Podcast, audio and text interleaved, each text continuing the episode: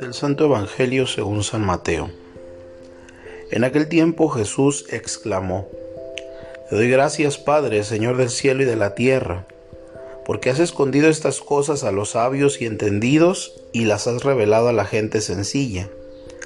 Gracias Padre, porque así te ha parecido bien. El Padre ha puesto todas las cosas en mis manos. Nadie conoce al Hijo sino el Padre, y nadie conoce al Padre sino el Hijo, y aquel a quien el Hijo se lo quiera revelar. Vengan a mí todos los que están fatigados y agobiados por la carga, y yo les daré alivio. Tomen mi yugo sobre ustedes, y aprendan de mí que soy manso y humilde de corazón, y encontrarán descanso, porque mi yugo es suave y mi carga ligera. Palabra del Señor.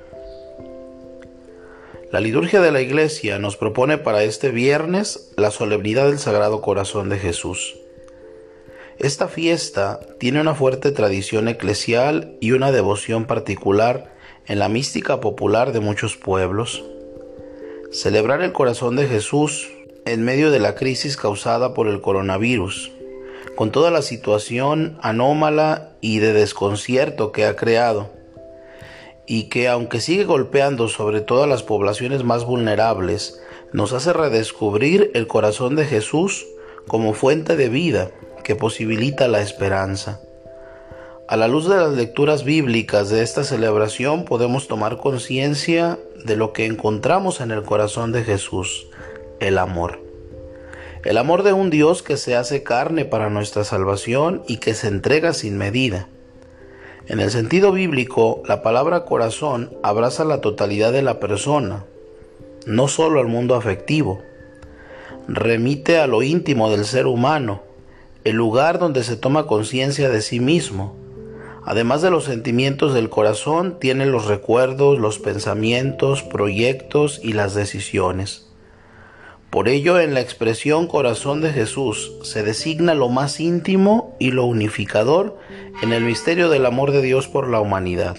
Contemplar el corazón manso y humilde de Jesús es ver un corazón traspasado, angustiado, desangrado, muerto, en el que se manifiesta el amor gratuito de un Dios enamorado de su pueblo, el amor que vence el fracaso, que triunfa en la impotencia, que muerto vivifica, que es amor, que es Dios. En sentido bíblico y teológico de la expresión corazón de Jesús, nos ayuda para no reducirlo a imágenes piadosas, a una tradición devocional o a una idea abstracta. La verdadera devoción al corazón de Jesús consiste en encontrarnos con su persona y dejarnos transformar por su vida, sus gestos y sus palabras.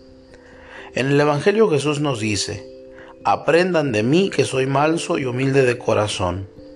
La vida cristiana es entrar en esta escuela del corazón de Jesús. El camino del discípulo es transformar nuestro corazón en el amor gratuito que recibimos de Dios para tener el mismo corazón de Cristo. Un corazón humano, pobre, compasivo, misericordioso, alegre, con espíritu, lleno de amor.